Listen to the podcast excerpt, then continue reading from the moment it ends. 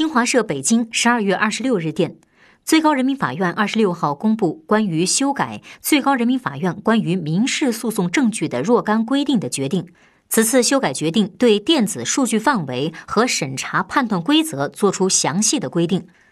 根据这份修改决定，电子数据包括网页、博客、微博客等网络平台发布的信息、手机短信、电子邮件、即时通信、通讯群组等网络应用服务的通信信息、用户注册信息、身份认证信息、电子交易记录、通信记录、登录日志等信息。文档、图片、音频、视频、数字证书、计算机程序等电子文件，其他以数字化形式存储、处理、传输的，能够证明案件事实的信息。